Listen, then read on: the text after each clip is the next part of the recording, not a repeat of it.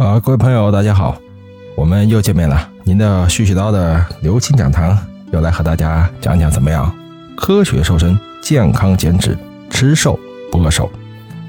好，那么我们前面几次讲了很多关于吃和运动的问题，但是大家可能忽略另外一个问题啊，就是人有三分之一，人这一辈子有三分之地三分之一的时间是在床上度过的，就是睡觉，是吧？那么有人可能会说，有人躺着躺着都能够躺瘦，是吧？呃，我能不能躺瘦呢？可以躺瘦。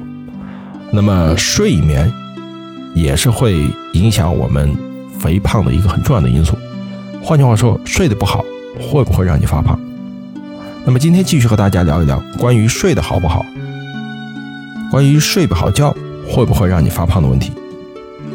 关于睡觉的问题啊，我相信呢。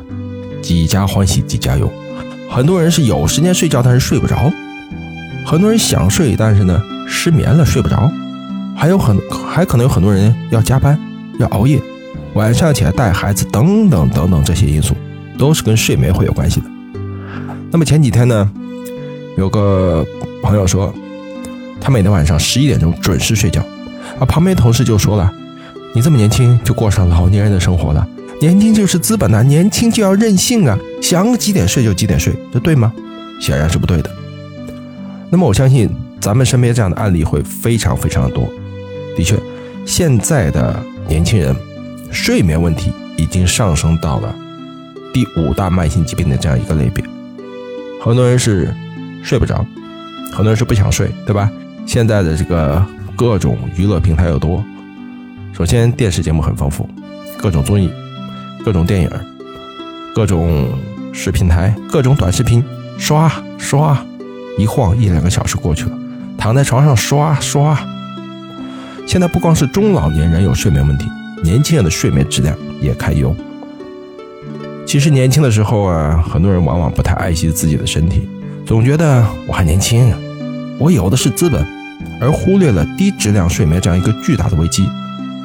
其实睡不好觉的害处。远远超过人们的想象。睡眠质量与我们的患糖尿病的风险是有非常显著关系的，与脑部的一些疾病也有关系，与心血管疾病也有关系。无论你是睡眠时间不足，还是入睡困难，最终导致的结果就是睡眠不足，都会增加我们患糖尿病、高血压这样一个疾病的风险。所以呢，和正常睡眠的人相比，入睡时间长的人患高血压的风险可以增加百分之四百，所以呢，和正常睡眠的人相比啊，入眠时间长，就是说你睡着这样一个过程长的人，患高血压的风险有可能会增加百分之四百。那么实际睡眠时间与患心脑血管疾病的风险之间也是有一定的关系的。所以睡眠它是一个非常广泛的话题。当然，今天我们主要把这个话题聚焦在关于肥胖这个话题上。实际上，我们大家对号入座一下啊，我们日常的睡眠时间有没有在八个小时以上啊？就是说，我们正常维持身体各部分机能的情况下，就是机器要休息的状态，它是要休息八个小时的，否则它会处于一个代偿性的运转。代偿性运转是什么呢？就是换句话说，你出来混，迟早要还的。你现在在透支的。你的这个身体各项机能，将来是要还的这个账。另外一个就是关于甲状腺癌的话题，我们会发现现在女性患甲状腺相关疾病的风险越来越高。大家想想有没有？你身边有没有患甲状腺疾病的女性、女性朋友？甚至于我们过去可能不太关注甲状腺，那么现在会发现身边得甲状腺疾病的人越来越多。这个跟睡眠也是有很大关系的，因为睡眠质量差呢。会加速癌细胞的生长，提高肿瘤的这个清洗能力，抑制你的免疫系统的控制和清除早期癌细胞的能力。所以，你如果睡眠节奏紊乱或者睡眠时间不够等等的话，都会增加很多慢性疾病的风险。今天我们还是重点聊一聊关于肥胖与睡眠之间的关系。那么，或许我们大家会觉得什么癌症啊、慢性病啊？是很多年之后的事情，并不在乎增加患病风险这样的问题。现在的年轻人可能会越来越关心，比方说我皮肤不好啊，脸色暗呐，掉头发、发胖等等，甚至于有很多人会说：“哎呀，睡觉居然会和发胖有关系？不是说熬夜能让人瘦吗？”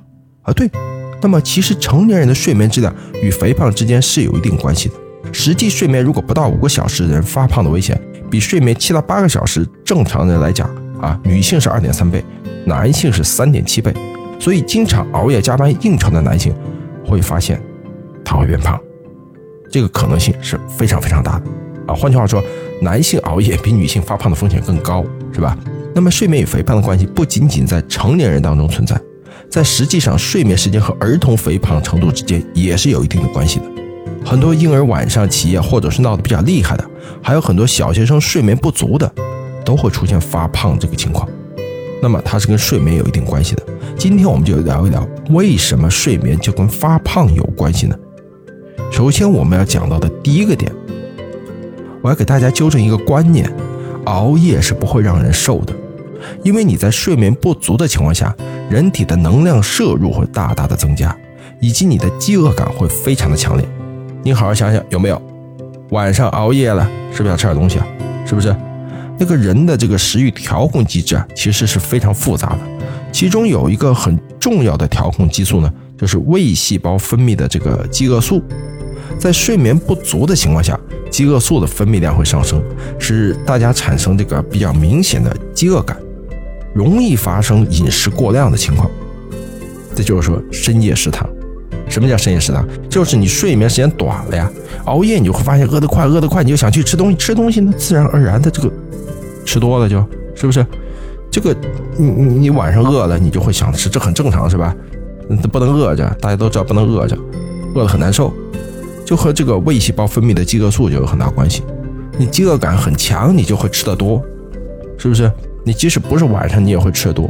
那么这个时候可能就会有人反过来说了：我睡眠不好，我就不太想吃东西。我要熬夜的话，第二天食欲就不好。我没有吃很多东西啊，为什么还会发胖呢？其实这个第二个话题啊，就是你睡眠减少的人，你虽然食量没有增加，但是你白天精神不振，体力活动下降，整个人处于一种非常困、没有精神的那个状态。虽然你的食量没有增加，但是你消耗减少了。上一次我们讲了，对不对？开源节流，管住嘴，迈开腿，你要消耗掉多余的热量，留下什么？我原来也跟大家分享过，我们吃东西是为什么要吃东西？给身体提供营养和能量，营养我们必须要有，能量不能多，是不是？为什么能量减少呢？因为你头天晚上熬夜了，第二天你没精神、没有活力，所以你就不想动，不想动，你的消耗就会减少。这个我想道理很简单吧？是不是？还是我跟大家说底层逻辑，这个这个逻辑没有问题，是不是？我相信我这样说大家都能够明白。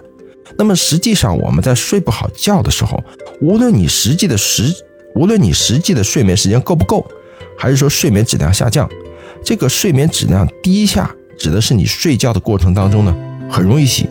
换句话说，你的深层睡眠时间不够，或者说一个晚上都在做梦，这一些其实都是睡眠质量不好的一种表现。那么都会让你人在白天的时候感觉昏昏沉沉，全身酸软，缺乏活力。在这种状态下，你想一下，我们的日常生活轻微活动都会变得非常非常少。我还怎么去增加咱们的活动？你连走路都懒得走，你消耗量自然就减少了，对不对？这就是我们讲的第二个原因。第一个原因就是因为饥饿素导致身体胖，容易发胖；第二个原因是熬夜了，精神状态不好，所以体能消耗减少，对不对？所以运动啊，我还顺便说的一个问题：运动之后你会觉得浑身舒坦，之后其实你睡眠会更好。运动真的能够促进睡眠的。很多事情都是相辅相成、息息相关的。总而言之，睡眠不佳，无论是让咱们的食欲紊乱、无法控制食量，啊，就是说饥饿素在里面发挥作用，还是说让我们的精神萎靡不振而减少日常的活动、体力活动，或者还有其他的一些什么呃控制机制存在的话，睡眠不好都是实实在在的会导致肥胖的一个非常重要的风险因素。那么，其实我的原则是，小朋友要每天晚上九点半以前入睡，还有要备考的高中生长期熬夜在十二点以后的话，还有我们成年人看手机、打游戏、聊天、看电影等等，这些生活习惯都会影响我们的睡眠质量。我给大家举个很简单的例子啊，我身高一米七，我高考前，我高考前是我体重最重的时候，七十九点几公斤，接接近八十公斤了。那个时候明显的就胖。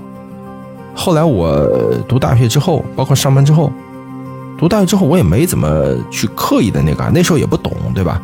当然上上大学期间的话，这个体育课还是还是参加很多的。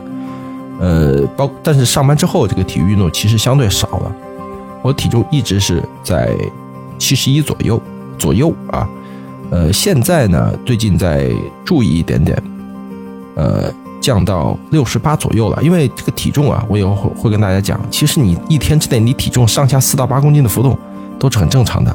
你多喝一瓶水就是一斤呐，一瓶矿泉水就是五百克，对不对？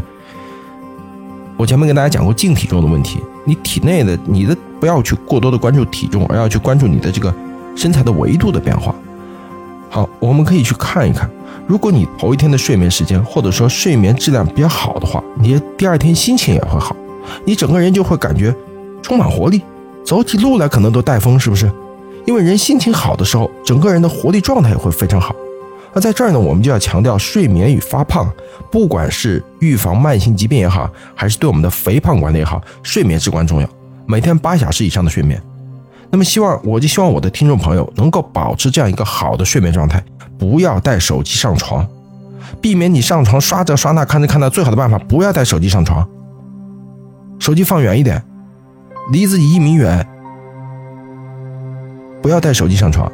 那么你。解决好了睡眠问题，对我们自身的身体状态来讲，都是会有非常大的帮助的。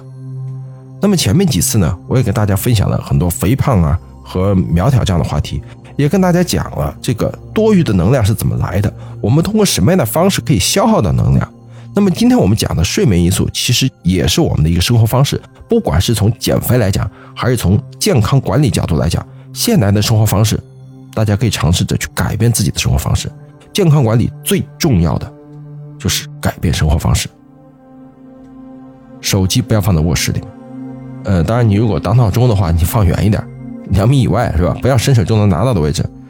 呃，我们可以在卧室里放一些书啊、画册呀，睡前可能看看书是吧？远离手机，让我们保持一个很好的睡眠。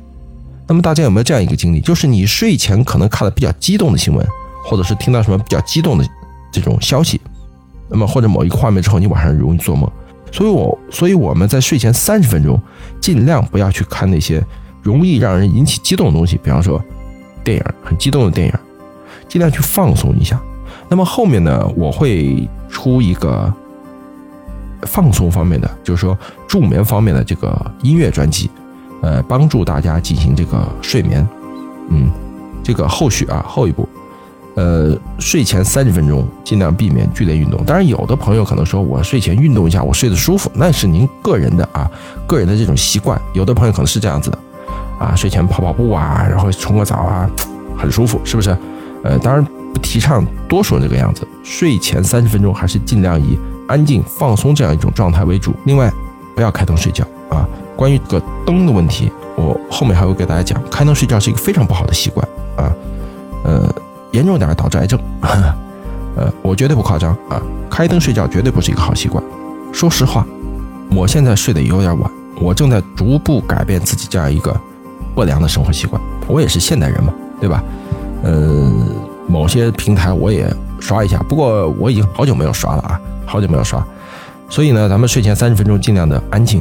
然后呢，如果说过一段时间呢，嗯，大家可以听听我那个助眠的音乐。对吧？我会出一个专门的助眠的音乐专辑，呃，欢迎大家来欣赏，呃，帮助大家能够更好的睡眠。呃，那么今天的分享呢，我就到这里。我希望我的每一位听众都能够早点睡觉，保持一个活力满满的满电状态，这样我们的基础代谢率会更好，我们日常的轻微活动也会增加。